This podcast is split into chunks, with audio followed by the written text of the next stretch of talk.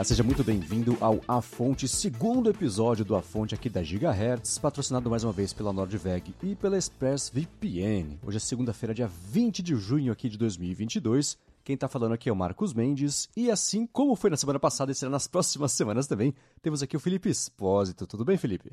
Tudo bom, Marcos? Prazer mais uma vez estar aqui né, pro nosso segundo episódio. Pô, que bom que você está aqui para o nosso segundo episódio. E não sou só eu que digo isso, digo isso junto com dezenas, centenas, milhares de pessoas que escutaram aqui o primeiro episódio do A Fonte. A galera entrou em contato em massa no Twitter para dar o apoio, para falar o que achou. Muito obrigado a todo mundo que baixou, que assinou, que já saiu recomendando, deixando review. Eu vi que já tem review do A Fonte lá no Apple Podcasts, pelo menos. Muito obrigado, inclusive, e essa galera toda fez, deu um presente de estreia pra gente, né? Pois é, caramba, né? Eu fiquei surpreso quando, quando você me avisou que a gente está ali no topo né, do Apple Podcast na categoria de tecnologia e também ali entre os 10 mais escutados da semana. Muito bacana. Pois é, muito obrigado a todo mundo. Foi uma surpresa. É, é engraçado, né? Quando escuta essas coisas assim, a pessoa fala, ah, ela tá sendo. tá fazendo uma falsa modéstia. Não. Foi uma surpresa gigantesca ver que vocês colocaram o A Fonte, não só o A Fonte, todos os podcasts da Gigahertz estrearam lá no topo do ranking do Apple Podcast, categoria de tecnologia. Muito obrigado para todo mundo. E uma pergunta que muita gente fez pra gente é se a gente, ah, vai ter apoio direto, vai ter que nem vocês fazem, por exemplo, na hora de transferência no Apoia-se, PicPay. O que eu acho que vale dá pra gente dizer agora é o seguinte: nesse momento, se você quiser muito ajudar aqui o podcast e a Gigahertz como um todo, você faz o seguinte: recomenda. Comenta com os amigos, com o vizinho, quem está do seu lado no busão, no metrô, fala sobre os podcasts que, que é, por que, que a gente está aqui. Ajuda mais gente a conhecer, porque nesse momento é a melhor ajuda que você pode dar para a gente. É isso, é recomendar e deixar review, mostrar pro, pro Apple Podcasts, pro Spotify, pro Google Podcasts também que você gostou da gente e que eles também merecem, é, e que a gente merece também ser recomendado por eles também nos sistemas aí, na, nas, nessas galerias que eles fazem de recomendação. Então, muito obrigado a todo mundo que já deu esse presente de estreia aqui pra gente de colocar a fonte logo no, no topo ali do ranking do Apple Podcasts. Presentão mesmo. Valeu aí, galera. É isso aí. E a gente tem umas novidades para comentar, para contar aqui rapidinho para vocês. É o seguinte: primeiro, o A Fonte tem um Twitter próprio, é o @afontehz. Nesse Twitter, se você adicionar, você vai poder, você manda pra gente o que você achou, né? Comenta, é isso que eu, que eu falei de recomendação. Tem um outro lado também, feedback. Manda pra gente o que você está achando, sugestões, críticas, sempre educadas, porque são bem-vindas. É, é, e, enfim, né, conversa com a gente por ali. Você pode mandar perguntas pra gente também, comentário. A gente vai fazer, ao final de cada episódio agora, uma sessão de perguntas e respostas que você pode mandar a sua pergunta com a hashtag Alô a Fonte. Com isso, fica mais fácil da gente receber e organizar aqui as perguntas e a gente pinça algumas para responder ao final de cada episódio. Beleza? E um último recado é o seguinte: muita gente também comentou que, assim como eu, adorou as capas da Gigahertz, achou elas muito bonitas e de fato são, elas são de um, um ilustrador, um amigo meu talentosíssimo chamado Ricardo Ventura, e ele fez essas capas, a gente ficou tão empolgado com as capas e tão feliz que muita gente gostou, a gente fez wallpapers de todos os podcasts da Gigahertz. Se você for no gigahertz.fm barra wallpapers, você vai encontrar lá para você baixar para o seu telefone, para o tablet, para o computador, os wallpapers que também ficaram bem bacanas. Beleza? Bom, eu quero começar aqui, Felipe, o episódio de hoje falando sobre. A gente tocou rapidinho em, alguns pontos, não tão rapidinho em outros pontos, sobre o que pintou de novidade no iOS 16. Na maioria dos sistemas, na verdade, nem deu tempo de tocar em todos eles na semana passada, que a Apple anunciou na WWDC. Mas uma coisa que é uma polêmica cada vez maior que tem pintado aí é sobre aquele Stage Manager, né? que é aquele aquela função de administração de janelas que a Apple lançou no iPad e no Mac, e enfim, a gente pode comentar sobre ela, mas eu acho que ela faz um pouco mais de sentido no iPad. De qualquer forma, no iPad mesmo pintou uma polêmica sobre compatibilidade, não é isso? E coloca polêmica nisso, né? A galera tá bem nervosa com esse recurso, né? A Apple sempre, né? Qualquer coisa que a Apple faça acaba gerando alguma polêmica, mas esse aí tá com cara de que vai, que vai render por mais tempo. Qual que é a questão do momento? A Apple ela apresentou o Stage Manager, que é um recurso que basicamente vem com a promessa de resolver a multitarefas do iPad. A gente sabe né, que por muito tempo usuários de iPad vêm reclamando que a multitarefa do iPad ela não é suficiente, que ela deixa a desejar. E aí agora a Apple veio com essa solução que é o Stage Manager, que basicamente deixa você de certa forma ter janelas no, na interface do iPad. Então, ao invés de você ter dois aplicativos rodando um do lado do outro, você consegue ter três até oito aplicativos rodando ali simultaneamente em um modo de janelas. Né? Um fica flutuando por cima do outro, você consegue colocar mais ou menos ali na posição que você quer. Não funciona exatamente como as janelas do macOS, mas já é um grande avanço perto do que a gente tinha no iPadOS, que você só podia rodar ali dois aplicativos, um do lado do outro. Então, quando a galera viu isso, né, ali durante a Keynote, é, como você comentou, é um recurso que também vem para o macOS novo, mas que ele claramente foi pensado para o iPad. O pessoal ficou bastante animado, né? Falou, ah, legal, a Apple finalmente está resolvendo né, o grande problema do iPad, porque se a gente lembrar que o iPad Pro foi introduzido lá em 2016, 2017, eu não lembro agora o ano exato, mas já faz bastante tempo que a gente tem o iPad Pro. E desde então, pelo falar, né, pô, tem um iPad Pro, mas e aí, ele não é Pro de verdade, né? Ele faz as mesmas coisas que os outros iPads.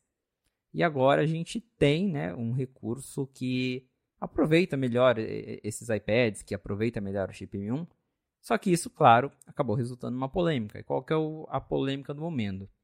O Stage Manager, ele só funciona nos iPads com chip M1 da Apple. E atualmente só existem dois, que é o iPad Pro de 2021 e o iPad Air de 2022, que foi lançado também com o chip M1. Qualquer outro iPad não tem o Stage Manager, seja de uma forma limitada, com suporte a menos aplicativo, é, não, não tem. Então, é um recurso que ele realmente ficou exclusivo para os iPads com chip M1. E isso é, acabou gerando muita revolta nos usuários, porque a própria Apple, ao tentar né, explicar esses requisitos, acho que ela acabou se, se confundindo e confundindo aí mais as pessoas, porque, logicamente, né, as pessoas ficaram chateadas, então começaram a questionar, a própria imprensa começou a questionar né, os requisitos, mas por que só o M1? Por que, por que não, não explica então? O que, que o M1 faz? A gente sabe que o M1 é um chip mais rápido, né? mas ele é tão diferente assim para não ter nos outros iPads. Aí a Apple começou a falar, olha, é porque o M1 ele tem isso, o M1 ele é, ele é mais potente, o M1 ele é mais poderoso, ele é mais rápido, ele tem mais memória RAM. E aí começaram com umas declarações que a galera não aceitou muito bem. Então a gente teve, por exemplo, o Craig Federighi, que disse em uma entrevista que o swap de RAM era um dos motivos do Stage Manager funcionar só nos iPads com M1, porque só o M1 teoricamente faz swap de RAM. Só que aí você olhando lá nas letrinhas miúdas do, do site da Apple, você vê que o iPad Air 5 de 64GB não tem swap de RAM, porque ele tem pouco armazenamento, e mesmo assim ele funciona com o Stage Manager. E aí a galera já ficou, pô, mas e aí? Não precisava desse, desse, desse recurso? mas o iPad Air 5 base não tem, e mesmo assim o Stage Manager funciona nele. Aí, claro, aí volta o Craig Federighi, não, porque o chip M1 ele é, ele é poderoso para renderizar as animações e as sombras do jeito que a gente queria. Mas, pô, o chip A12Z, que também era super poderoso, que já rodou macOS né, no Mac, embora fosse um Mac de desenvolvimento, tinha uma GPU razoável para rodar o macOS, né, não consegue rodar uma janelinha flutuando, não sei o quê. E aí a Apple fica vindo né, com explicações para falar, não, agora é por causa disso, é por causa daquilo. E a galera parece né, não ter aceitado muito bem que esse recurso ficou só pro, pro chip M1, e isso, claro, dividiu opiniões na internet. A gente até fez uma uhum. enquete no 95Mac, é, perguntando se as pessoas, por exemplo, aceitariam uma versão limitada do, do Stage Manager e a maioria, né, 66% das pessoas que votaram na nossa enquete disseram que, que sim, que elas gostariam de ter o Stage Manager em outros iPads que não fossem os M1, mesmo que fosse de uma forma limitada.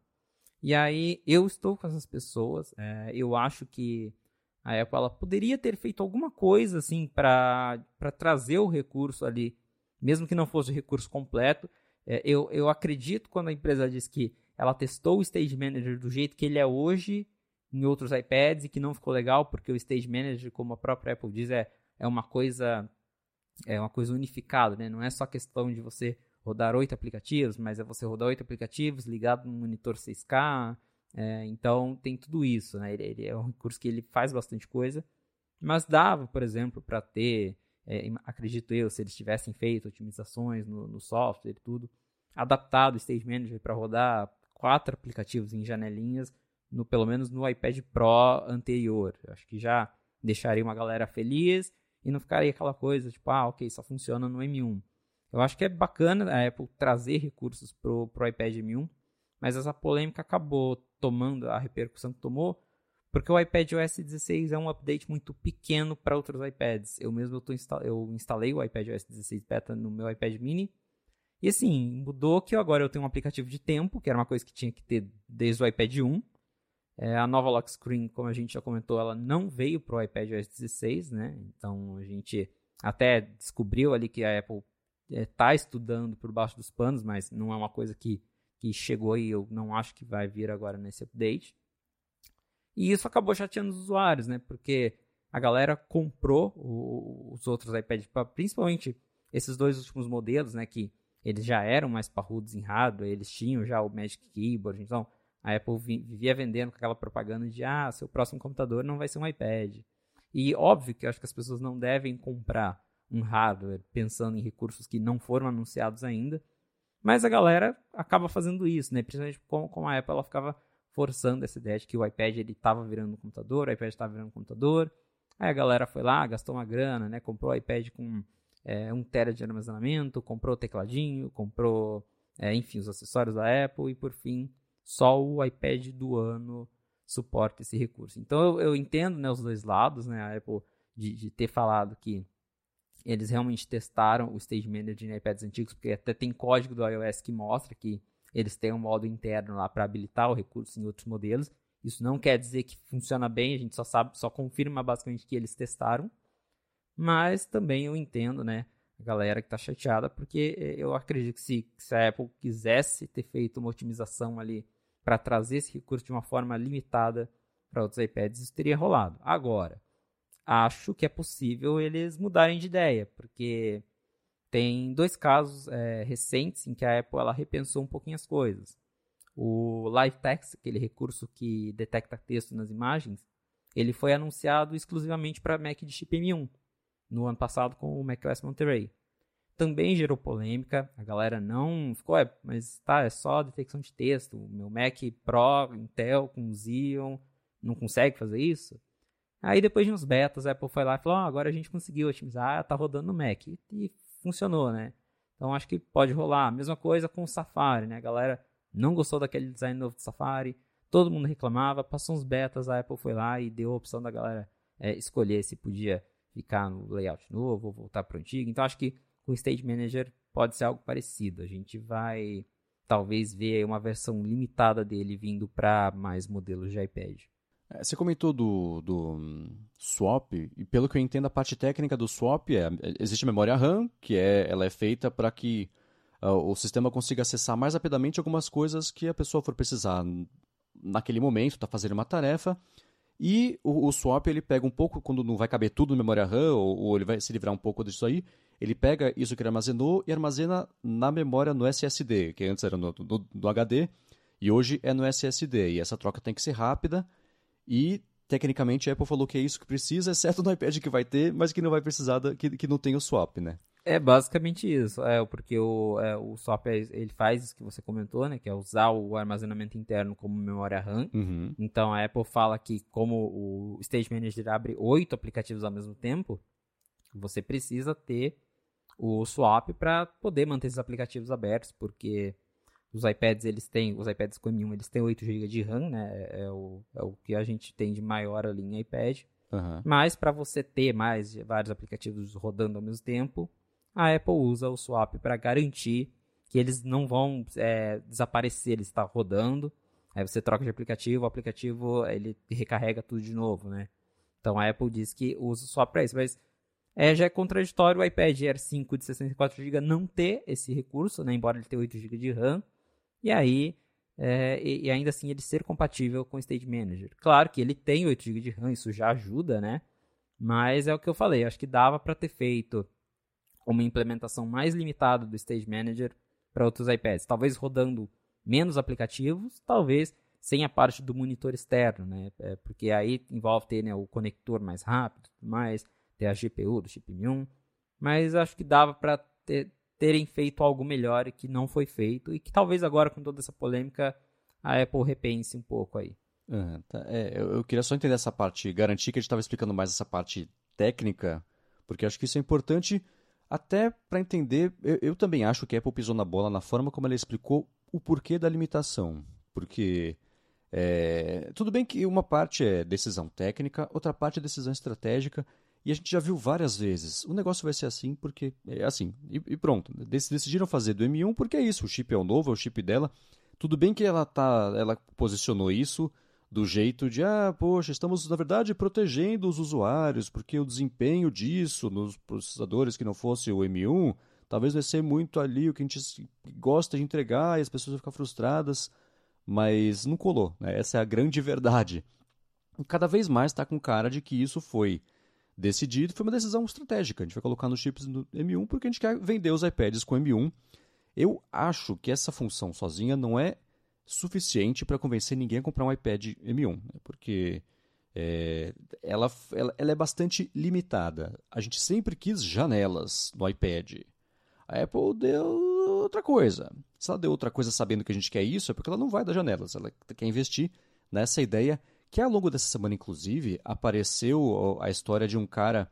Ele não coloca nem no blog dele, não consegui achar o nome dele. Ele se chama de Cricket. Talvez seja o sobrenome dele, apesar de eu achar improvável que ele trabalhou em 2009 para uma função que era exatamente assim para o macOS, chamada Shrinkdink.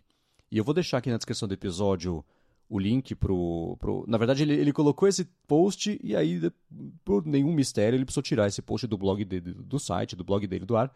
E aí, é, é mas dá para achar lá no, no Web Archive, dá para achar, né? Então, ele mostra, ele fala assim, ó, em 2009 eu trabalhei nessa função aqui e teu print é é, é, é, é a função que a Apple anunciou agora. É igualzinho, você tem as janelas, você tem os ícones com as janelas, se tiver mais de uma janela aberta, você vê mais de uma janela aberta, ele fala, isso aqui, o sistema de administrar a posição e tamanho das janelas é exatamente isso, né? Em 2006, na verdade, nem 2009. Então é, é, é curioso ver como essa ideia ficou marinando por tanto tempo, até a Apple agora resolver lançar e existe toda essa parte técnica que pode ou não ser uma desculpa, eu acho que é uma desculpa, Aí eu vi né, essa pesquisa que você publicou lá no 95Mac da galera falando assim, ah, eu toparia mexer num stage manager mais limitado. Mas toparia porque está no mundo das ideias e você não sabe a limitação. A pessoa está projetando que ia ser mais limitado, mas ia funcionar igualzinho. Talvez não. Talvez se você tivesse, por exemplo, essa limitação de monitor externo, que eu acho que não é para a maioria das pessoas, especialmente para quem tem um... Para iPad Pro tudo bem, para iPad é nem tanto, né? Para os outros iPads, é, a necessidade de conectar no monitor Suponho com base em nada que deve ser menor, porque o Pro a gente tem toda essa, essa imagem de que é usada por, por, por profissionais, mais profissionais, né? Então, é, é, primeiro que é curioso ver como a Apple passou tanto tempo assim mexendo nisso, é fazer lá para os Macs com Intel em 2006 e agora lançou também só para os chips dela. Talvez tenha engavetado porque tecnicamente ia ser ruim de dar suporte a isso, não controlando o sistema, o hardware inteiro. Pode ser, mas eu acho que é, é, essa é uma desculpa que está ficando um pouco cansada de algumas das coisas que ela lança também, né? Então me parece que ela ficou com medo de falar que ia ser assim porque ia ser assim inventou um motivo técnico que não dá para falar que não é verdade, mas no fundo não é, né? Porque vai funcionar nos iPads que também não tem swap, que ela falou que era o requisito mínimo para fazer isso.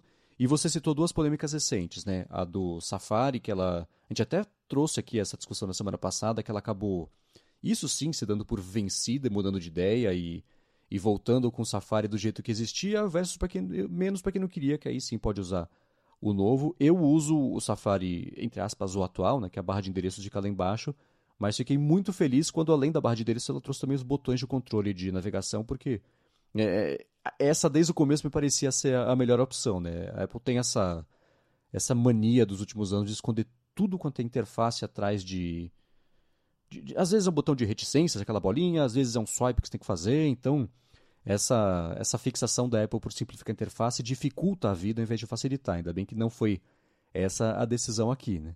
E a outra coisa que aconteceu também foi lá do, do o Live Text, Live né? Text, isso. Que essa sim me surpreendeu, ela limitar no começo e liberar depois. E eu não me lembro de ter tido uma polêmica muito grande sobre isso, né? Talvez porque já pintou no, no beta seguinte logo ou, ou, não? Eu não me lembro é, quando que Se eu não me engano, veio no beta 4, né? Não foi realmente algo que, que gerou assim tanta polêmica, até porque é o Mac, né? Acho que o Mac já é um produto mais, mais nichado, mas né, uma galera ficou tipo, pô, só, só Premium, mas não foi realmente igual essa que, que repercutiu assim. E mesmo assim a Apple acabou ouvindo, né? Falou, tá, uhum. então toque funciona no Intel e é isso. É, então, né? quem sabe agora com o Stage Manager. Sim, né? né? E um argumento que eu acho que é muito válido é o seguinte: a gente só reclama do que a gente consegue ver e a gente está vendo o que, que o Stage Manager faz hoje. Não dá para saber o que ele vai fazer no futuro e talvez isso que a Apple está planejando para o futuro ia impedir que ele fosse bem usado nos processadores que não são M1. Tudo isso é válido, mas até agora a Apple não conseguiu se explicar e o que ela explicou é insuficiente e está com cada vez mais cara de que ela não conseguiu achar um argumento que ela pudesse defender para justificar o fato de ela ter decidido que vai ser assim e pronto. E é eu tentei achar outras decisões dessas, assim. É, é, é uma atitude, por exemplo, que a Tesla tem muito, né? Ah, vai ser assim e pronto. Quer reclamar, vai comprar um, vai comprar um Volkswagen. Aqui vai ser assim. E, pro, e, e, é isso. E coloca o pé ali e passa e muda de assunto e, e vai, né? Então acho que nessa tentativa aqui, o momento não está muito propício para Apple tomar decisões assim, né? Muito. Não são nem draconianas, acho que draconianas é muito mais pesado, mas ainda assim, de tomar decisões que limitem só porque ela quer, né? porque qualquer coisa já lança investigação de anticompetitividade, processo coletivo, então é, acho que ela tentou achar um, um, jeito de se explicar, mas, mas, mas não, não, não colou. Essa é a grande verdade. Né? Parece criança explicando por que, que é, comeu um saco de bolacha antes da janta. Sabe o que, que é? Porque na verdade tá, não, você fez isso e fez errado e, e, e agora vamos lidar com isso. Né? Enfim, é, eu só achei curiosa essa pesquisa mesmo da galera do... Quando eu vi a matéria que você tinha publicado com a pesquisa, eu falei, é claro que as pessoas vão optar por falar, sim, eu aceitaria ter ele mais limitado, mas é até, que dá, até ter que lidar com as limitações, né? Quanta coisa limitada que a gente vê nos sistemas que a galera reclama que é limitada. A própria Siri, que até hoje é uma porcaria da Apple TV, por exemplo, ela é uma Siri limitada em relação à Siri, que já é limitada do, do Mac, do iPhone, do iPad, né? Você não faz, sei lá, coisas bobocas, tipo conversão de, de, de, de unidade. Você está vendo alguma coisa, você está vendo um vídeo de receita no YouTube. Você quer saber quanto que são 2 ounces? Você não consegue na Siri da Apple TV. Não põe, acho que não põe alarme, quer dizer, ela é mais limitada. E isso é incômodo, né? Então, lida, é, tá tudo bem convivendo com limitações, é ótimo até você ter que começar a conviver com elas, né? Aí a, a coisa muda um pouco de figura, mas ainda assim foi interessante ver é, é, a divisão de resultados ali eu, quando eu vi as opções, eu, eu não votei na enquete, mas eu, eu, eu teria escolhido que essa, essa função não me interessa, porque no Mac existem 82 outros jeitos melhores de você administrar. Melhores é aquela coisa, né? Que, que me parecem mais eficientes de administrar janelas, porque você tem o controle da posição e do tamanho, que são duas coisas que você. O tamanho exatamente que você quiser, não é só de, de tamanho vertical, que é como é o caso aqui do Stage Manager. E no iPad. Não é isso que as pessoas querem, eu acho. A gente quer janelas, exatamente como é no Mac, e você, ah, agora vai ser igual no Mac, eu vou limitar no Mac também. Não, isso não é uma solução, pelo amor de Deus, né? Você está melhorando para pior, aí não adianta nada. Então, é, é, eu acho sim que isso vai mudar, eu acho que, é, pelo menos do jeito que a funcionalidade está hoje, pelo tamanho da polêmica, que me parece muito parecida com como é que foi o negócio do Safari no ano passado, ou, ou há dois anos, já não sei mais, o tempo é um grande uma grande maçaroca de passado. coisas, né, depois da pandemia. Mas eu acho que isso vai sim ser liberado para mais iPads, talvez não todos, mas pela pressão que ela está sofrendo, ou, não, né? ela sabe que esse só é o assunto da vez. Semana que vem a galera se distrai com outra coisa e, e, e morre esse assunto, mas não parece que é isso, né? É, pode ser que passe. Ou eu também pensei em outra possibilidade. Talvez a Apple, ela, durante os betas, ela invente mais alguma coisa no Stage Manager e falar, ah, isso aqui era o que não, não funcionava nos outros, então por isso que, que não, não, vai rolar. É, então, é, tudo, tudo é possível nesse momento, né? Mas, de fato, concordo com você. Eu testei o Stage Manager no Mac, para mim é um recurso que não faz sentido, até porque o Mac já tem janelas, né? Uhum. Então, é, é, a Apple, ela, na verdade, eu acho que o Stage Manager é uma clara forma da Apple não abrir mão do argumento dela, né? Porque se a gente voltar lá nas, nas entrevistas que ela sempre deu, que o povo falava, e aí, vai ter Mac com touchscreen? E eles falavam, não, porque a gente acredita que essa coisa de ter janela em, em touchscreen é uma coisa complicada, o usuário não quer essa complicação. E é óbvio que a Apple estava tentando basicamente continuar vendendo Mac e iPad, né? Porque se, se ela bota, acho que touchscreen no Mac, aí o povo desiste do iPad de vez. Uhum. Então, com o Stage Manager, né, ela inventou um jeito de você ter vários apps rodando um por cima do outro, mas que não são as janelas que todo mundo queria, porque né, ela não, não quer abrir mão e falar, tipo, oh, ok, a gente estava errado, o povo quer janelas. E aí ela inventou um meio termo ali que é, ajuda, mas não, não é exatamente, como você disse, o que os usuários querem. É, tipo, aceita Pepsi? É não, pedi Coca, você não tem Coca? Poxa, é isso que eu quero. E, pois é. e um último detalhe sobre essa função quando a Apple fez lá em 2006, ela, o codinome dela era Shrink Dink, né, que é um é, é, é uma palavra engraçada para é um negocinho, né, um, um, e eles referiam a, a, essa função também como Always On Expose, que Expose é uma das funcionalidades do Mac que você tem de ver todas as janelas estão abertas, então essa função sempre ligada e olhando para ela, especialmente funcionando ali no no macOS, que eu nem lembro qual era o, o, o em 2006, é, é Dá pra ver. Acredito que seja o Leopard. É, é o Leopard, então. Dá... Bons tempos, hein? é, né? Dá pra ver a funcionalidade ligada e, e, e, é curioso sempre ver como é que uma coisa migra pra outra. Especialmente agora, depois de, sei lá, 16 anos. Pois é. Muito bem, agora eu quero, eu quero, na verdade, continuar aqui falando sobre uma outra coisa que pintou no iOS 16, que essa não recebeu tanta atenção, mas eu sei que o Felipe testou, achei bem curioso o teste que ele fez, que é sobre aquela. O, o Room Plan, é uma API lá para mapear rapidinho ali em 3D ambientes. Mas antes disso, claro, quero agradecer aqui a Nordveg, que está patrocinando mais uma vez o A Fonte. A Nordveg é uma fabricante de bolsas, é brasileira inclusive, de bolsas, mochilas também, malas e carteiras acessórios, e fica em Picada Café, no Rio Grande do Sul. Eu tenho faz uns três anos uma bolsa para notebook da Nordveg que eu uso, sempre usei e continuo usando para levar meu MacBook Pro para lá e para cá, e ela não tem nenhum descosturado, o zíper funciona direitinho, nunca achei um defeitinho, uma, uma costura solta, nada nela. Ela foi feita, dá para ver, com a atenção que a própria Nordveg promete para cada produto. No caso da mochila, por exemplo, eles fazem duas por dia só, porque leva quatro horas para costureiras deles fazerem com essa atenção, uma pegada mais artesanal, com bastante cuidado mesmo. Além da bolsa para notebook, eu tenho uma mala de viagem com uma necessaire também, é o mesmo esquema, uso bastante, nunca tive nenhum problema. Se eu tivesse passado por um problema, não teria problema, porque teria dado para entrar em contato com o suporte deles, porque tem garantia vitalícia para quem compra alguma coisa com eles, e eles oferecem isso para bolsas, mochilas e malas, e também tem devolução grátis por 30 dias depois da compra, também, se você quiser. E além disso tudo, para compras acima de 500 reais, ela oferece, ela oferece, ela oferece frete grátis para todo o Brasil. A Nordveg tem uma variedade bem grande de mochilas e, e malas e bolsas com várias opções, com acabamentos diferentes, né, as opções de cores ali do couro. Também o forro tem a opção de cor também diferente, que é bem bacana. E na parte de acessórios, ela lançou faz pouco tempo uma carteira com espaço já para você poder colocar o AirTag, que também está na pauta para a gente falar aqui sobre ele hoje. O AirTag da Apple, que é super útil ou para você que está pensando em comprar um AirTag, ou comprou e está pensando em qual o melhor jeito de carregar na carteira, que não é exatamente uma tarefa muito fácil, que ele é meio gordinho, né? Então, se você está atrás de uma bolsa, uma mala, uma carteira também de qualidade, feita com responsabilidade ambiental e que é um presente bem bacana também, faz o seguinte: acessa nordveg.com, vou soletrar N-O-R-D-W-E-G.com e quando você for fechar a sua compra, você usa o cupom AFONTE, escreve tudo junto, AFONTE. Com esse cupom, além de aproveitar R$ 50 de desconto na primeira compra de qualquer mochila, bolsa ou mala, ou 10% de desconto para comprar qualquer carteira ou acessório, você vai entrar num sorteio até dia 31 de julho, que é do Kit Workplace, que tem um deskpad, um, peda um, pedação de couro, simplificando, é um deskpad de couro que é bem bonito, de 70 por 40 centímetros, um porta-objetos de couro também, e o organizador, o porta-cabos também de couro. Esse kit é bem bonitão, tô com inveja já de quem for ganhar. Então, essa promoção, lembrando, vale para quem comprar qualquer coisa lá com eles a partir de até 31 de julho usando o cupom A Fonte. Então acessa lá nordveg.com, a fonte de cupom. Aí além do desconto, você concorre também ao kit Workplace. Muitíssimo obrigado Nordveg pelo patrocínio mais uma vez aqui do A Fonte e pelo apoio a toda a Gigahertz. Valeu Nordveg.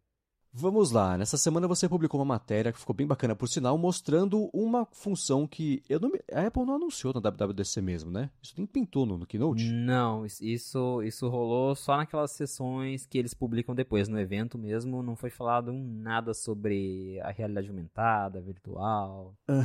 Tem toda, não é nenhuma teoria da conspiração, mas talvez um motivo pelo qual a Apple ignorou a existência da tecnologia imersiva nessa WWDC, né, que é para poder num evento futuro ter um pouco mais de impacto isso aí que ela foi falar, e até para despistar, né, até criar essa polêmica e aumentar a discussão sobre a possibilidade ou não dela lançar um headset, acho que é, é, é todos sabemos que isso muito provavelmente vai acontecer, né? Mas ela anunciou uma API chamada Room Plan, isso nos, na, nas sessões que vieram depois ali do Keynote da WWDC, que é para você fazer mapeamento 3D de objetos usando o LiDAR, que é aquela a tecnologia de, de mapeamento mesmo que tem nos dispositivos mais recentes dela, né? É isso aí. O Room Plan, como o, o nome dele já sugere, né, é uma API que você consegue mapear o ambiente em que você está. Então, por exemplo, você está na sua sala de estar ou até dentro da sua casa, né? Você basicamente vai pegar o seu celular com, ou seu iPad com o scanner LiDAR, então é o requisito, né? Precisa ser um device com, com LiDAR. E você aponta para as paredes, aponta para cima, aponta para baixo, e ele já vai mapeando ali as paredes do, do ambiente com as medidas exatas. Ele consegue reconhecer ali é, os objetos que estão posicionados, né? A mesa, seu sofá. Então, assim, em questão de segundos, você consegue fazer um mapeamento bem preciso do ambiente em que você está. Ele cria uma versão 3D do, do, uma planta, né, 3D do, do seu ambiente.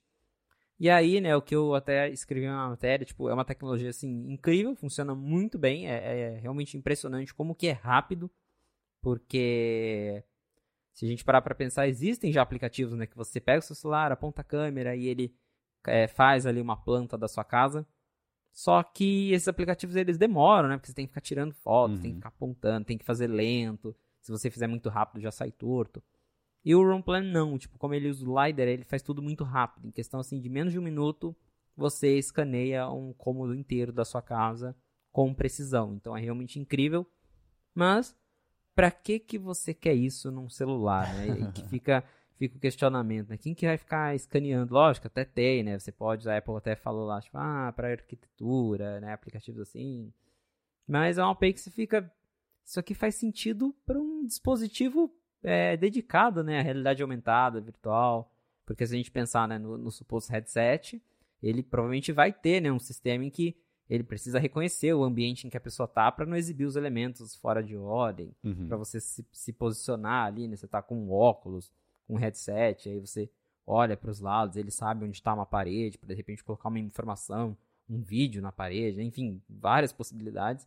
Então, essa API, é, junto com outras APIs né, que a Apple apresentou na WWDC em relação à realidade aumentada, que não foram comentados na keynote principal, dão ali a, a entender que, que tá vindo algo a mais, né? Tá vindo, a Apple tá é, criando ali um universo de, de, de, imersão em realidade aumentada e virtual e que ela quer que os desenvolvedores, enquanto esse dispositivo não chega, ela quer que os desenvolvedores usem o iPhone para estarem preparados. Né? Para mim, essa API é claramente isso. Não é uma coisa que você vai usar no seu celular no dia a dia, mas funciona, é impressionante e faz a gente pensar no potencial que esse aparelho, quando ele existir, vai, vai ter. Né? É, eu olhando para como ele funciona, e até não é o acabamento que ele dá, é uma coisa sem acabamento, né? Você, é, todo o ambiente 3D mapeado vira uma série de blocos com uma sombra ali para você ter essa sensação de, de profundidade, de volume, de distância e tudo mais. Dá até para entender porque isso não foi anunciado num keynote, como a gente já viu outros tipos de funções imersivas serem anunciados, como por exemplo, eu acho que aquele aquela funcionalidade que além de mapear o ambiente conseguir, por exemplo, né, sei lá, tem um, um, vaso 3D aplicado em cima da mesa de verdade. Se alguém passar por trás da mesa, passa por trás do vaso 3D também, né? Que eles chamavam de oclusão de isso, pessoas. Oclusão, de, isso. Que é, é... é, eles fizeram toda uma demonstração no próprio palco. Então. Rolou um destaque ali que não teve esse ano. Exato. É que essa função, além dela chamar atenção, além, além dela ser fácil de entender qual que é o benefício tecnológico que ela oferece, ela chama muito a atenção. Né? É, essa aqui, talvez nem tanto, mas é, porque é, esse tipo de demonstração também, assim, eu não aguento mais é cadeira aplicada em, em, em, sala de verdade. Todo mundo já viu isso 600 vezes, né? ah, isso aqui é legal, mas né, são funções... É o momento de ver o, o, o catálogo IKEA dessa apresentação. Né? Você coloca um quadro na parede, pô, é, bacana. Então, todo mundo mais já viu um... isso, né? Então, essa função, de fato, parece ser mais voltada é isso para desenvolvedores, para quem for usar isso como ponto de partida para fazer alguma coisa. Mas essa não é a função final, né? ela é a ferramenta para entregar a funcionalidade final. E, e, é curioso ver, esse LiDAR, ela é, é, é, uma tecnologia que, antes da Apple adotar como LiDAR, muita gente chamava de Time of Flight, o TOF, né? que é dispara um laser e o sensor vê quanto tempo leva entre o laser ser disparado, bater lá onde ele precisa bater e voltar para o sensor, e com isso ele consegue medir a distância, que é o, o, o enfim, é, é a velocidade da luz foi medida dessa forma, né? Então é, é um jeito bastante rudimentar que foi melhorando com, com o passar dos séculos até chegar nisso aí para você poder mapear ambientes e fazer ambientes 3D.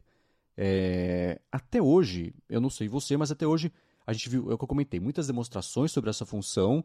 A estrutura dela está melhorando cada vez mais, a cada ano a gente vê novidades que esbarram nessa tecnologia e empurram para frente, mas o resultado disso, prático no dia a dia, ainda não chegou, porque está todo mundo esperando lançar isso num headset? Ou, ou não? Ou o quê, né? Para que, que, tudo isso há tanto tempo é mostrado e, e, evoluído, mas até agora não chegou?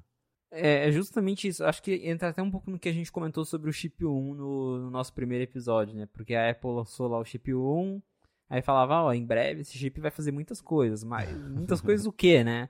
E eu acho que o LiDAR tá igual, porque eles, o LiDAR chegou no iPad Pro de 2020. E até então, é, o próprio iOS não usava ele para nada, né? A Apple falava, Tó, tem uma API aí, os desenvolvedores se viram e façam o que vocês quiserem.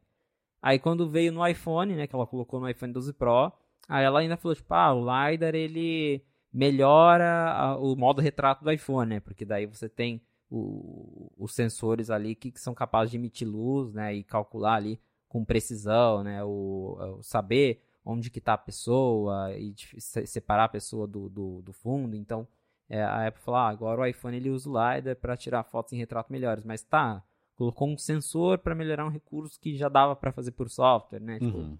e, e, desde então o, o LiDAR tem sido isso. A Apple fica falando, ah, o LiDAR ele ajuda em foto, mas pô, um sensor desse só para foto, né? E para mim fica claro que é, tanto o LiDAR e o chip 1 são tecnologias que a Apple ela vem experimentando no, nos devices dela, né, de forma aberta com todo mundo, para daqui para frente juntar essas coisas em um dispositivo novo e que ela vai falar, ó, oh, lembra que seu aplicativo lá que você criou para iPhone, que consegue já escanear a parede, que consegue usar o chip 1 para localização precisa, ó que bacana, ele já está meio pronto para rodar no nosso headset. Então acho que é esse que é o caminho que a Apple vem trabalhando, é lançar essas APIs para a pessoa ir testando no iPhone, né?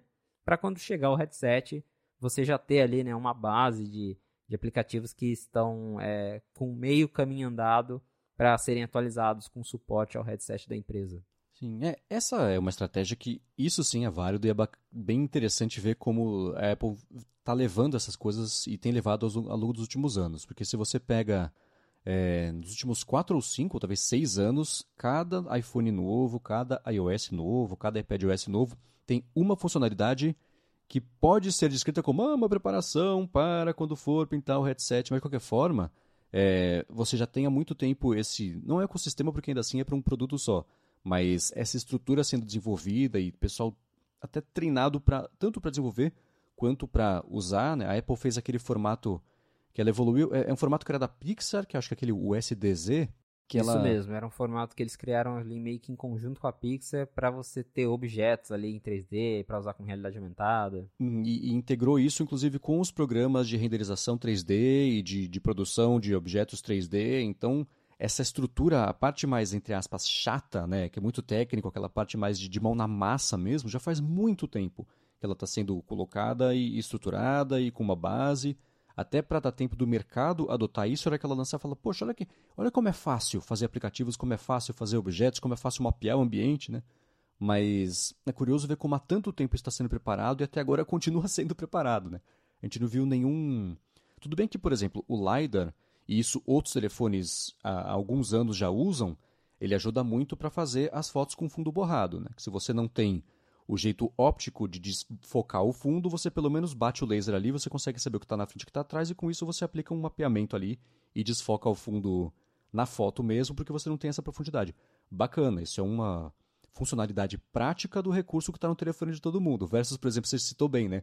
O chip U1, que por muito tempo esteve lá meio para nada, Mas a hora que virasse a chavinha e tivesse um monte de funcionalidade, olha quantos telefones vão ter já acesso à funcionalidade, resolvendo, por exemplo, o problema que a gente citou agora com o negócio do Stage Manager. Né? Se fosse uma coisa que já estivesse se mais iPads tivessem, ou há mais tempo tivesse os chips M alguma coisa, ou A alguma coisa, todos eles a gente teria. É, eles já teriam acesso a essa função, teria poupado essa polêmica meia hora de episódio aqui do A Fonte. então tem, é, tem isso, né? Curioso ver como mais um ano a gente tem funcionalidades sendo apresentadas, por enquanto para nada ainda, e só aumentando essa expectativa do que vai dar para fazer quando finalmente pintar o headset ou qualquer coisa imersiva que a Apple lance e, e que as pessoas possam comprar e usar. Né? E agora, tirando essa discussão toda, entra na parte de quais serão os usos práticos disso para a galera. Né? Mapeamento de ambiente me parece mais para óculos do que para o headset, a não ser que o headset seja daquele de realidade mista, que você tem. A, a, visão da pessoa fica tampada por uma tela, mas do lado de fora tem câmeras que filmam o ambiente do usuário e a tela mostra o ambiente sendo filmado. Então, isso é um jeito de você eliminar, pelo menos para o usuário, essa barreira visual. Para quem estiver interagindo com ele, vai continuar sendo um capacete na cabeça, não tem o que fazer, né? A não ser que projete para fora os olhos dele, mas fica bem estranho. Ainda assim, é, é, esse é um jeito que chamam de realidade mista. A Microsoft é, ela investiu nisso por um tempo, mas por enquanto não levou a muita coisa, mas ainda assim é um jeito que você. Aí sim daria para você ter uma utilidade disso para um headset, porque você veria a sua sala, seu ambiente de trabalho para aplicar coisas na parede, e, enfim, não sei até onde isso é, é, muito prático no dia a dia, mas a gente pode deixar essa discussão para algum outro dia. De qualquer forma, está aí mais tecnologia. E quem quiser usar, quem quiser ver como é que funciona, consegue? Ou ainda é uma coisa só. Tem que depende de Xcode? Quer dizer, depende do beta, óbvio, mas como é que é? É, depende de você ter o Xcode ali, porque no caso não é um recurso do sistema, né? É, é uma API que está disponível para os desenvolvedores, então para essa API funcionar, ela tem que ser implementada em um aplicativo, né? Não é algo, por exemplo, tá na câmera do iOS. Uhum. Você abre a câmera e usa, né? Então, você tem que ter um aplicativo que usa essa API e aí é, esse aplicativo, logicamente, ele precisa ter, ser criado ali com o Xcode mais recente, nem né, tudo mais. Então, por enquanto, é só mesmo desenvolvedores que vão conseguir brincar ali. A Apple disponibilizou um código-fonte, né, com um aplicativo que eles criaram para você instalar ali por meio do Xcode no seu telefone e, e fazer o teste, foi o que eu fiz mas para todo mundo mesmo, só quando o iOS 16 já estiver disponível que começarem a atualizar os aplicativos, né? Igual os aplicativos que a gente já conhece, né? De você apontar e a cadeira aparecer e o quadro aparecer, eles vão poder usar essa API para fazer o scan do ambiente em muito menos tempo, né? Então, uhum. é, tudo isso deve ficar mais preciso com a API, mas volta no que eu falei, né? Tipo, é uma coisa que tá bacana no celular, mas e aí, né? Tem um propósito maior ali por trás e que é o headset que a gente tá ouvindo falar há muito tempo e que até agora não chegou. Uhum. Beleza, então quem quiser mexer vai ter que esperar mais um pouquinho.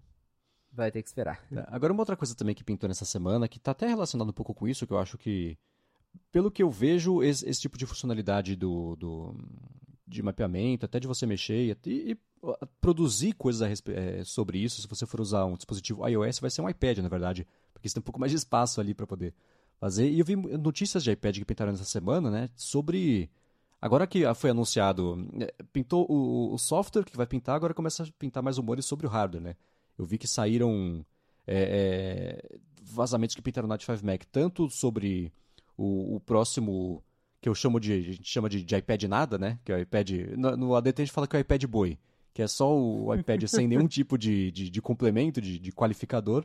E também agora já está começando a eu vejo os, os, motores sendo esquentados sobre o iPad Pro. Eu queria começar falando sobre esse o iPad nada, o iPad Boy, o iPad de entrada, o iPad sendo um qualificador que você vazou ali de forma exclusiva, inclusive, exclusiva, inclusive no 95 Mac, é, quais que vão ser, ou quais devem ser ali as especificações, né? É isso aí, a gente tem informações sobre um novo iPad, então a, Apple ela lançou no começo do ano a nova geração do iPad Air, né, a quinta geração, que veio com, com chip M1, e agora ela está se preparando para atualizar aquele iPad nada mais basicão que lá fora custa 329 dólares, né?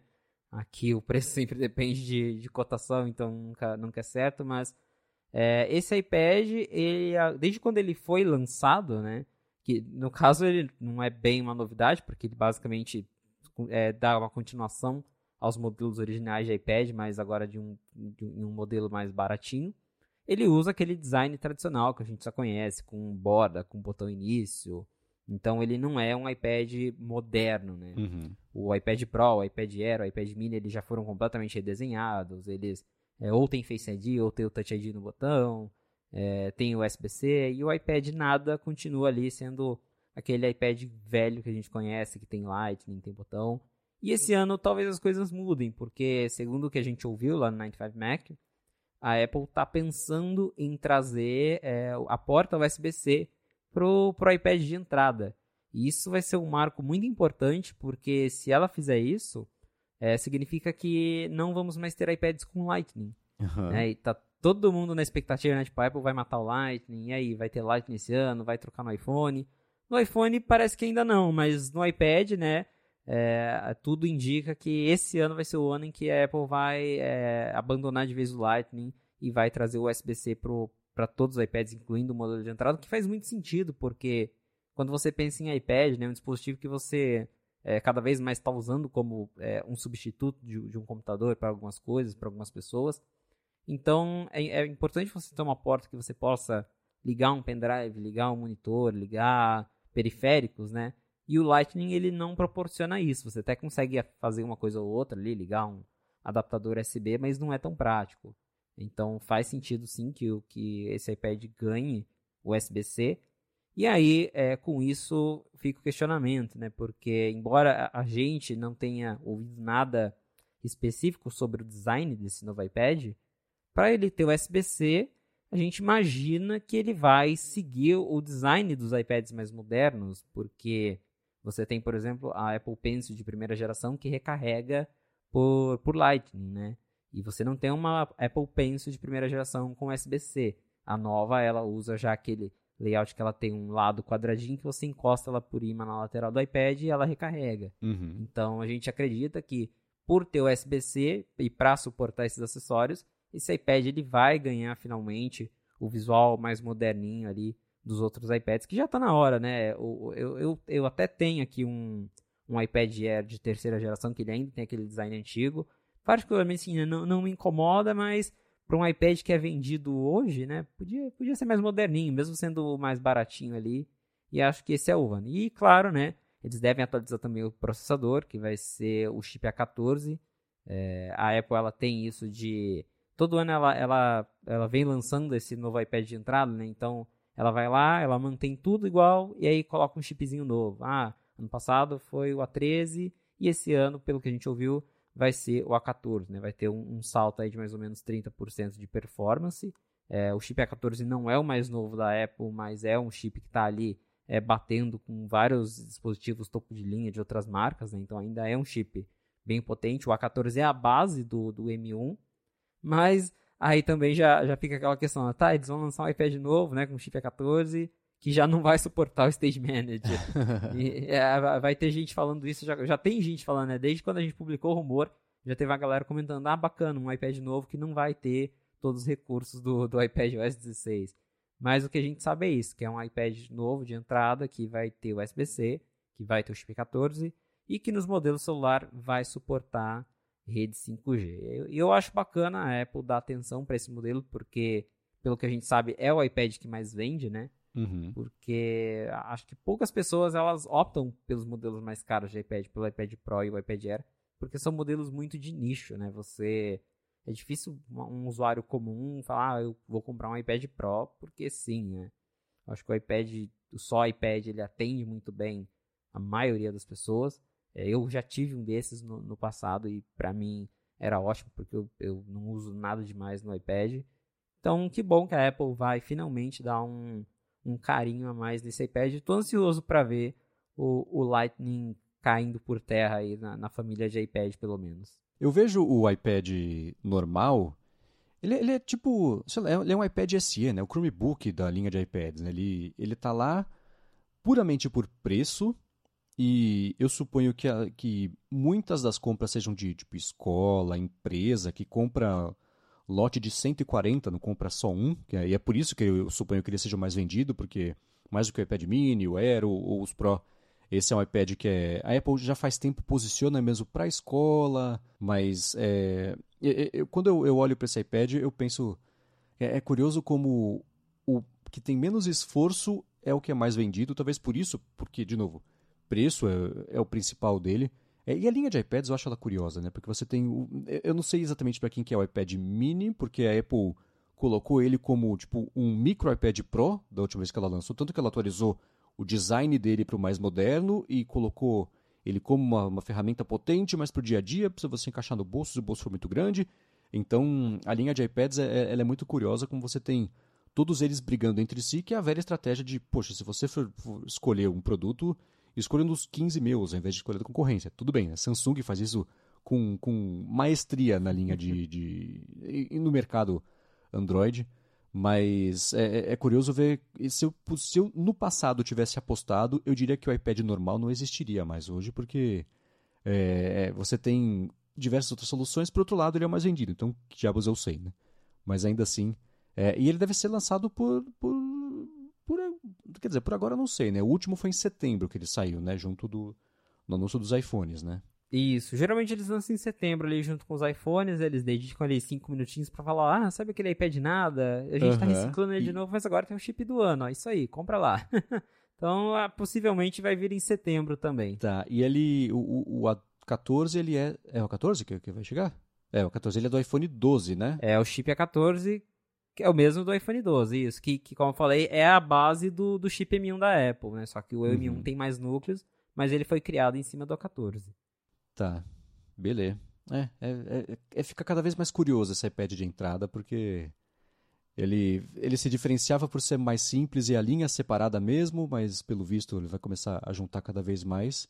E tem toda essa discussão do, do USB-C que é, muita gente já está torcendo, na verdade, que isso seja preparação para os iPhones ganharem o USB-C, não nesse ano, claro, mas que pode ser uma coisa que, que virá por aí por pura e espontânea pressão, né, também que a gente vê lá na Europa todos os, os motores esquentando para obrigar a Apple a adotar isso aí. Então, é, é, é. é, curioso ver essa adoção gradual que levou o quê? Tipo, 10 anos para acontecer? Mas que pois tá acontecendo, é, né? 10, 10 anos, Lightning veio em 2012. É, e aí é porque se fica só o iPhone, acho que a Apple perde um pouco o argumento né, de, de defender o Lightning, porque até então a gente ainda tinha que lá, o USB-C, como quando o USB-C veio, né, ele veio como uma porta Pro, segundo a Apple, né, porque uhum chegou primeiro nos MacBooks, aí depois veio pro iPad Pro e a Apple falou, ah, é porque os usuários Pro, eles querem ligar monitor, eles querem ligar HD.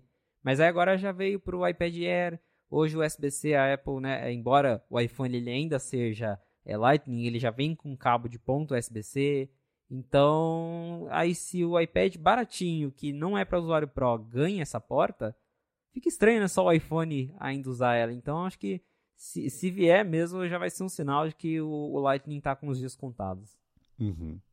Agora, antes dele vai, deve pintar o iPad Pro, né? Que no ano passado saiu em abril e até agora não saiu novo. É, a gente também está esperando um novo iPad Pro, porque já faz um tempinho, né, que lançaram o, o iPad com chip M1 e naturalmente a gente acredita que o novo iPad Pro vai ser equipado com o M2, até por isso acho que já apresentaram esse M2 na, na WWDC, né, já para preparar o terreno ali para novos produtos baseados no M2 que vão vir talvez aí no final do ano. E isso deve incluir um novo iPad Pro. Agora, é, o, esse iPad Pro de 2022 ele não deve ter tantas novidades assim comparado com o, com, por exemplo, esse iPad de entrada que vai ser redesenhado, né, que para ele vai ser uma grande mudança. O iPad Pro, ele acho que já está meio no ápice, né? Ele já tem um design moderno, ele já tem Face ID, ele já tem 120 Hz, então o que se comenta com ele, além de ter um chip mais rápido, é que provavelmente ele vai trazer a tela mini LED para o modelo, modelo menor. Porque o, na geração atual, apenas o iPad Pro de 12.9 polegadas tem mini LED. O modelo de 11 polegadas ele continua sendo aquele painel LCD, embora seja ProMotion, né? É uma tela LCD comum. Então acho que a Apple deve trazer a tela melhor para o modelo menor ali do, do iPad Pro além de atualizar o chip, talvez colocar mais memória RAM, pensando né, nisso já do, do, do Stage Manager também. Hoje os iPads têm 8 GB, se não me engano, os modelos com mais armazenamento eles têm 16, então talvez tenha mais modelos com 16 GB. É, mas vai ser uma atualização incremental. É, mas uma coisa curiosa que, que a gente vem ouvindo, que se não me engano, quem publicou pela primeira vez foi o Mark Gurman, ele disse que os iPads Pro novos vão ter carregamento sem fio de alguma forma, provavelmente uhum. com o MagSafe da Apple. E aí a gente lá no 95Mac também ouviu de fontes próprias que a Apple tá, pelo menos internamente, ela ainda não está 100% decidida quanto a isso, mas que ela está testando alguns iPads que tenham suporte ao MagSafe do iPhone, não aquele do Mac, que é, que é o cabo que você tem o plugzinho ali fininho que você só encosta ele no imã, mas o do iPhone mesmo, que tem aquele... O estetoscópio grandão. É, pois é, o estetoscópio grandão que você encosta ali na traseira. É, até o Gurman comentou que é, um dos protótipos desse iPad ele tinha a traseira toda de vidro, né? Porque quando você tem o, o, dispositivo em alumínio, você não consegue é, usar carregamento por indução. É, e o que o 95Mac ouviu de fontes próprias é que a Apple já desistiu dessa ideia de lançar iPad de vidro, porque se você tem um tablet daquele tamanho de vidro, aquele negócio cai no chão, ele despedaça, né? Pior que no uhum. celular. E acho que não seria uma boa ideia. Aí o que a Apple estava testando, segundo nossas fontes, é colocar apenas o logo da Apple ali na traseira feito em vidro, né? Então é, você teria aquele logo um pouco maior e feito em vidro para que ele fosse ali a superfície onde ficaria o contato do, do MagSafe. Mas estranho, né? Você tem um iPad daquele tamanho carregando no, no estetoscópio grandão do, do, do iPhone. Acho que é, eu, eu vejo a Apple fazendo isso porque de vez em quando ela faz essas bizarrices, né? É, o, o, o, Apple Pen de primeira geração, mesmo aquele negócio que você espeta, aí igual eu brinquei, o iPad vira um pirulitão, então eu não duvido que eles façam, mas pra quê, né? É, essa ideia, ele parece... É que tudo uma coisa é você colocar em cima da mesa e deixar carregando ali, né, com as costas para baixo, você não vê, mas ele sendo usado com o estetoscópio grandão ali, parece aqueles dispositivos para não roubar, que ficam grudados assim. É. E existe uma, uma, uma coisa que eu sei que é uma preocupação de imagem mesmo da Apple, que é se você for cobrir justamente o logotipo da Apple com aquilo ali, tudo bem que isso já é icônico, de, de um positivo ou negativo, já é icônico por si só, né? Mas ainda assim, é, cobrir o logotipo nas costas não parece ser o tipo de coisa que ela gostaria de fazer, tanto que se você for, se você pegar o, o Magic Keyboard Case, sei lá como é que chama, aquele teclado flutuante, na parte de trás tem o logotipo que, desde que a Apple lançou isso aí, passou a ser virado para cima no modo paisagem, né? Que era sempre um. Me dava um faniquito danado, aquele bando de iPad com a maçã de lado, mas enfim. É, até o, a tela de início, hoje em dia, do iPad também, o, também a maçã é. aparece, né? Hoje em dia de lado, porque você segurava ele de pé antes. Então, é, a única coisa que me faz pensar é que as pessoas necessariamente vão usar o negócio, vão carregar o iPad enquanto usam, isso vai cobrir se o logotipo for a parte carregável ali por indução, o logo da Apple. Então, talvez o estetoscópio passe a ter algum tipo de outlinezinho ali da Apple na parte de trás. O que por si só também já é meio brega, mas enfim, né? É, deixa a Apple resolver esse problema, porque é, é ela que está criando, né? é, é até engraçado você ter comentado sobre o, a, a, posição do logo da Apple, porque eu já ouvi de pessoas lá de dentro, né? Eu, eu questionei, mas e essa história de, de iPad, por que, que o logo não, não vira de uma vez, né? Porque quando você pega só o iPad sem acessório, ele continua, né? É, sendo apresentado uhum. na, na posição é, retrato, na posição é vertical. É, e aí o, o, que eu ouvi de, de, de, pessoas que, que trabalham lá dentro é que a equipe de design ela quer que o iPad seja posicionado na horizontal, só que a equipe de marketing ainda não quer que isso aconteça. Então tem uma discussão uhum. interna, tipo, vamos fazer o iPad ficar na horizontal, não vamos, né? Vamos posicionar ele como um produto que você usa é, em modo paisagem, mas pelo que eu sei é o marketing da Apple que ainda insiste em que o iPad ele foi criado para ser é, demonstrado ali, você segurando ele na mão, na vertical, e por isso que o logo é desse jeito.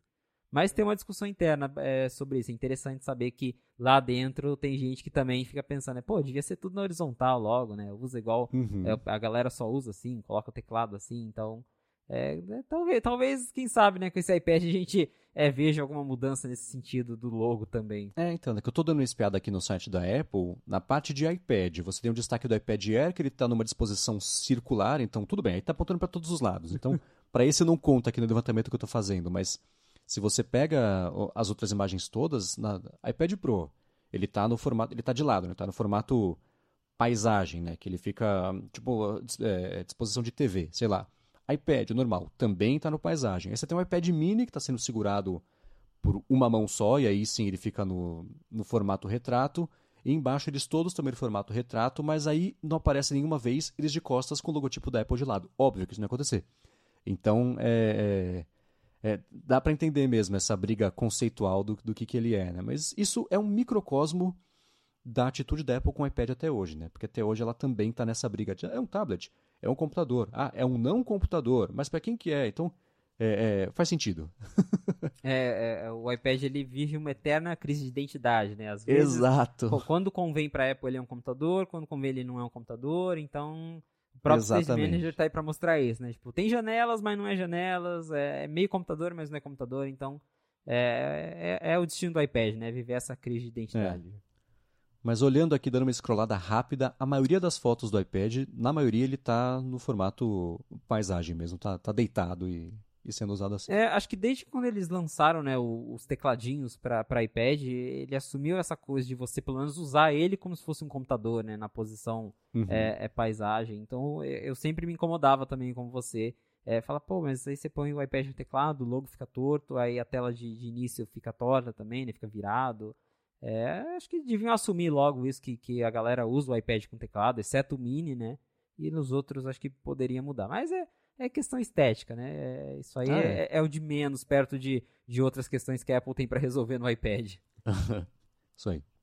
Agora, uma matéria também que pintou né, nesse último fim de semana que virou notícia foi que o Ming Chi Kuo falou que o, os, é, os AirTags, né? Isso eu lembro, lembro que lançou, é, é, o pessoal chamou de AirTags, mas a Apple fala que são os AirTags, são tipo um sucesso silencioso. É um sucesso, mas ninguém percebeu ainda, mas a Apple está faturando os tubos com isso. Eu quero falar sobre isso agora com vocês, explorar rapidinho esse assunto, mas antes, claro, agradecer a ExpressVPN, que é a segunda patrocinadora aqui do episódio de hoje. A ExpressVPN oferece duas grandes vantagens, que são uma conexão segura para você poder navegar na web e a possibilidade de você usar a internet como se estivesse em quase qualquer país do mundo. A partir de privacidade, claro, né, se você se conecta especialmente em Wi-Fi públicos, ah, preciso usar um Wi-Fi rapidinho aqui, ah, tem um de graça, conecta, às vezes não tem nem senha, ou você tem a senha, é de um restaurante, por exemplo, sei lá a chance não é pequena dos seus dados estarem em risco, porque não é muito difícil, nem não é impossível e nem muito difícil, na verdade, alguém se enfiar no meio da conexão ali e aí pronto, né? Fica bem difícil de você garantir que seus dados estão seguros. Com a ExpressVPN você protege a sua conexão, porque você pode usar seja seu computador, tablet, telefone, até TV, eles têm suporte também com tudo criptografado, então os seus dados ficam mais seguros ali, ninguém rastreia o que está fazendo, ninguém se enfia na conexão para tentar comprometer os seus dados. Essa parte de você também, a segunda vantagem de você poder se conectar a partir de quase qualquer país do mundo é o seguinte: você pode sinalizar para o servidor para o que você quer acessar, por exemplo, que você está acessando a partir dos Estados Unidos, e aí um conteúdo que talvez não esteja disponível aqui no Brasil, pensa em Netflix, por exemplo, o YouTube, né?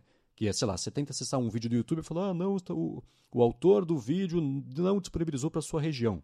Então, se você for usar a VPN, o ExpressVPN, você fala, ah, não, eu estou vindo dos Estados Unidos. Aí pronto, esse acesso é liberado, então você tem acesso a diferentes catálogos de serviços de streaming, por exemplo, que não é igual no mundo inteiro. E pode ser o contrário, está viajando, quer acessar uma coisa que só tem aqui no Brasil, você liga a VPN, fala que está vindo do Brasil, e aí essa, essa conexão é liberada para você, e são tipo 100 países que ela oferece aí para você se conectar e usar a VPN para fazer essa, esse roteamento de dados. Como eu estou falando de roteamento, isso impacta, claro, em velocidade. Muita gente se pergunta se usar uma VPN tem impacto em velocidade ou não. Algumas sim, algumas não. Na ExpressVPN eles também se preocupam com isso, então a conexão é rápida, não tem atraso, é estável, é confiável e, claro, é segura, o que é bacana. Então, para conhecer melhor a ExpressVPN, você faz o seguinte: acessa expressvpn.com barra a fonte. Com esse link você ganha três meses, você ganha três meses grátis. Olha que beleza na assinatura do plano anual e tem 30 dias também para conhecer, para ver se é uma coisa que você vai querer assinar. Então acessa lá expressvpn.com/a fonte e garante três meses de graça na assinatura do plano anual para navegar do jeito seguro, sem ninguém bisbilhotando ali o que você faz e você ainda escolhendo para dizer para o servidor de onde você está vindo do mundo. Uma última vez, acessa lá expressvpn.com/a fonte. Muitíssimo obrigado, ExpressVPN, pelo patrocínio aqui mais uma vez do podcast e pelo apoio também a toda Gigahertz. Valeu, ExpressVPN. Muito bem. Agora, o Felipe, você tem AirTag ou não? Tenho, mais de uma, viu? é, tá. Me diz, me diz uma coisa, assim, sendo sincero, no seu dia a dia mesmo. Para que, que você usa? No meu dia a dia, eu vou te dizer que sim, para quase nada. Eu, ah. eu, eu, eu, coloquei. eu coloquei na empolgação ali quando chegou, falei, nossa, que, que produtinho legal, né? Comprei pack, coloquei AirTag na carteira, coloquei AirTag na chave. Acho que nunca precisei usar. Tipo, É, tá que lá. bom, né? Por é, que lado. bom, é, que bom. É uma segurança, tipo, é legalzinho. Você fala, ah, dá pra rastrear e tal. É, é, é, de vez em quando eu uso assim em casa, tipo, ah, onde que eu enfiei minha carteira? Aí você abre lá o Precision Find, faz aquela gracinha que a setinha mostra onde tá. Aham. Fala, pô, achei minha carteira, né? Ah, bacana, paguei 300 reais pra achar minha carteira dentro de casa. É, mas A uma carteira coisa que custou 80. é, é, exatamente. O AirTag cu- custa mais caro que a carteira. Mas um, um lugar em que eu vejo muita utilidade, que daí eu, eu falo, pô, bacana, é em mala. Eu comprei AirTags pra Uhum. colocar em malas, né? E quando eu vou, viajar, principalmente quando eu for- vou pra fora, né? é, Eu fui viajar pela última vez no ano passado. é, e aí, cada uma das minhas malas, é, inclusive a, a despachada, tinha AirTag. E é muito legal porque eu descia do avião, a primeira coisa que eu fazia, eu abri o Find My e falava, Aham. a mala tá aqui comigo, a mala não foi pro outro lado do mundo, né? Não ficou lá no Namíbia. Brasil. É, então isso foi muito legal. Cheguei no Brasil, eu já abri o Find My e falei, não, a mala tá aqui em Guarulhos, bacana. Então é, é assim, é um dispositivo bacaninha de ter, é, mas se você não tiver, não, não, não vai mudar a sua vida, assim. É, é um nice to have. Tá, é, não, eu, eu tô brincando porque é isso, né? É, ela é super útil quando você precisa, né? É que nem você falou, ah, eu tenho aqui, nunca precisei usar, mas o dia que você precisar, se você precisar, olha que bom, você tem, né? Então é tipo, é. é. tipo seguro. Compre É. pra não ter que usar. É a melhor situação. né? É exatamente isso, é um, é um seguro em forma de acessório. Exato, né? Eu te perguntei porque eu morro de vontade de ter. Mas eu nunca consegui, a não ser essa a ansiedade de saber se a mala tá chegando ou não lá no aeroporto, né? Que eu, por exemplo, acabei também de viajar, teria sido ótimo pra saber se a mala. Não é nem se foi parar na Namíbia, mas se tá chegando, se eu preciso ficar lá em cima da, da, da, da cinta que, que roda lá, ou se eu posso relaxar ali atrás e. Isso aí, aí sim, né? Beleza, se justifica. E é claro, né? Eu poderia usar, por exemplo, na minha bolsa da Nordveg, poderia colocar um AirTag ali e, se o pior acontecer, pelo menos a chance de recuperar a bolsa é maior, né? Mesmo que não é. recupere o que tá dentro. Mas, é, é, Não, eu te pergunto isso tudo porque, além, claro, da vontade de ter, porque é uma coisa divertidinha, saiu essa matéria, né? O, o Ming Chi Kuo falou que a Apple tá já preparando, inclusive, uma segunda geração dos AirTags e que a Apple tá vendendo cada vez mais desde o lançamento, com, com mesmo com essa brincadeira de, sim, pra que, que ela serve? Ah, é pra você achar lá, se você... né, é legal, é bonitinho. E, e os AirTags é engraçado, né? Porque o Rambo vazou no Night 5 Mac há anos, né? Que a Apple ia fazer e ficou aquela coisa... Não atrasou porque a Apple não anunciou, mas ainda assim demorou muito pra Apple lançar. E, e ela foi anunciada. E eu acho que o principal lance dela lá fora, claro, né? Sempre que a gente for falar de preço, uma coisa é barata, é lá fora, que é absurdo, a gente sabe disso. Mas lá fora, ainda mais o pacote com quatro, fica uma coisa que justifica você comprar e usar um na chave, um na mala, um não sei o que lá, um na carteira, deixa no carro, né?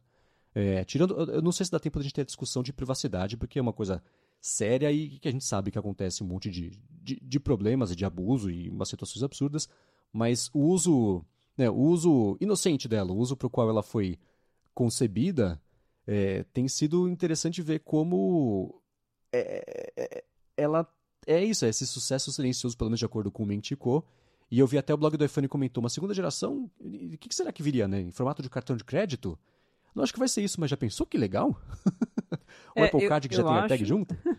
Eu acho que o próximo passo do, do, do AirTag talvez seja ganhar novas formas, né? Talvez não necessariamente um Aham. cartão de crédito, mas você ter ali um AirTag mais compacto para de repente caber dentro de uma carteira, é, ter formatos Uhum. diferentes, porque é, a gente, né, é, a Tile, né, tem é, rastreadores similares e eles têm vários formatos, né? Não é só Aham. formatinho chaveiro. Então, talvez seja uma evolução natural do AirTag, ou também ganhar um chip com mais precisão, ganhar suporte a, sei lá, uma bateria maior, né, ter, ter mais carga. Embora os meus AirTags já tenham mais de um ano e até hoje é, eles funcionam é, sem eu ter trocado a pilha, então isso é, é excelente, né? Uhum. Mas é, é um produto é, legal. Se você tem ele, né? A gente espera não precisar usar. Mas é um produto que as pessoas que, que, que gostam, né? De, que sentem é, ter uma segurança extra. Eu conheço é, e eu vejo é, esse sucesso dos AirTags porque eu tenho amigos fora da bolha tech, né? Que, que são aquelas pessoas que compram um iPhone porque sim. E, e que tem AirTag. Essas pessoas, elas compraram, elas viram, acharam legal. Falaram, ah, vou colocar na minha chave, vou colocar na minha mala. É, e realmente é, né? Se aqui fosse mais barato, nossa, também acho que Aí sim. faria a- ainda mais sucesso. Mas é, é um produtinho bacana. E a gente sempre publica no, no 95 várias histórias legais envolvendo o produto. Acho que a última que eu até cobri foi um caso na Europa que o, casal estava viajando, é, voltaram de férias, eles voltaram para Londres, e aí a mala não tinha chegado lá. Aí vai na companhia, pô, cadê a mala? Ah, a gente não sabe, perdeu, é isso aí. Aí foi lá no Find My, a mala tinha AirTag, foi lá, ó, a companhia tá aqui, ó, tá mostrando aqui no mapa, a mala tá em lugar, tá em tal lugar, vai achar a mala. E por fim, né, conseguiram recuperar. Então, para quando você precisa, é um, é um produto interessante, apesar, né, que a gente pode depois discutir em outro episódio, que está tendo aí também várias controvérsias em relação à privacidade, né? Que a galera é, uhum. é, tem a galera que está usando para o que deveria ser usado e tem a galera que está é, tá aprontando com, com os AirTags. Mas em geral é produto é, é, legal, não vai mudar a sua vida, mas se um dia talvez você precisar dele, você vai provavelmente agradecer por ter comprado um. Uhum. É, né? O Calvin Fabiano também, nosso amigo Calvin Fabiano também passou por isso. Acho que ele foi voar para algum lugar e também perderam a mala dele, ele conseguia saber onde que estava por meio aí dos AirTags. É um, é, é um produto. Vamos lá, né? A Apple não inventou, já existia, tinha, né? sabemos disso tudo, né? Mas vale fazer o disclaimer aqui. Agora, é promissor. Eu acho o, o produto, a parte física dele, é meio grande pra, até para a proposta dele, ele não é um localizador secreto, é um localizador, mas ainda assim eu acho ele meio gordinho, então uma segunda geração um pouco mais fininha é, tem um limite físico, porque pelo menos a primeira geração, ela depende daquela bateria. Qual que é o código dela? Aquela redondinha? Ah, eu não vou lembrar o nome, mas é aquela bateria de relógio. Isso, né? aquela, aquela redonda, então, por, pelo menos, se for manter esse jeito de ter carga, vai ter pelo menos essa grossura e um pouco mais, né? Porque é a bateria mais o invólucro dela, que é o dispositivo e tudo que faz ele funcionar mas ainda assim é bem promissor mesmo o produto. E o Mentico comentou que ele espera que as estimativas é que são que em 2021 ela tenha atingido 20 milhões de unidades e 2022 seja 35 milhões de unidades vendidas, então vai quase dobrar aí de um ano para o outro, o que é natural até porque mais pessoas sabem que existe, vê, né? Ah, fulano perdeu a mala sabe onde estava, vai lá e compra também por causa disso, né? Então, quanto é, é, é uma coisa meio um ciclo Existe virtuoso em português? Tem o vicioso que é o ruim, o virtuoso é bom? é, né? Que é isso, né? Quanto mais ela funciona, mais gente vai vendo que ela funciona, mais gente compra, mais vai ver no caso, né?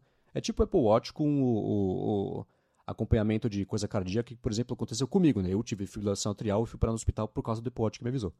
No meu aniversário, ainda por cima, que foi bem curioso, Caramba. mas ainda assim, é, são histórias que a gente fica sabendo e, e dá um pouco mais de confiança, né? Mas é, é, não surpreende o fato de que, claro, está vendendo mais, e é curioso você ser uma empresa do tamanho da Apple, que qualquer coisa que você faça, por mais que não venda muito, vende pra caramba. Né? Já já aparece matéria, ah, AirTags sozinhos poderiam ser uma empresa da Fortune 500, assim como é com os iPhones, com os iPads, com o, o, o fone de ouvido, né? Então, todos, é, todas essas, essas notícias ajudam a mostrar que qualquer coisa que a Apple lance, pela pura escala que ela tem, já, se não for um sucesso para os parâmetros dela, é um sucesso para parâmetros do produto por si só, né? Porque 35 milhões de qualquer coisa é coisa pra caramba vender no ano. Né? É muita coisa. E acho que é, é, um caminho que a Apple ela tem seguido mais né, nos últimos anos, né? É investir em acessórios, porque hoje, é, embora, uh, por exemplo, o iPhone ainda é o carro-chefe da Apple, é o que faz ela ganhar dinheiro, mas ela tem já um iPhone é, SE que custa 400 dólares, né? Que é um iPhone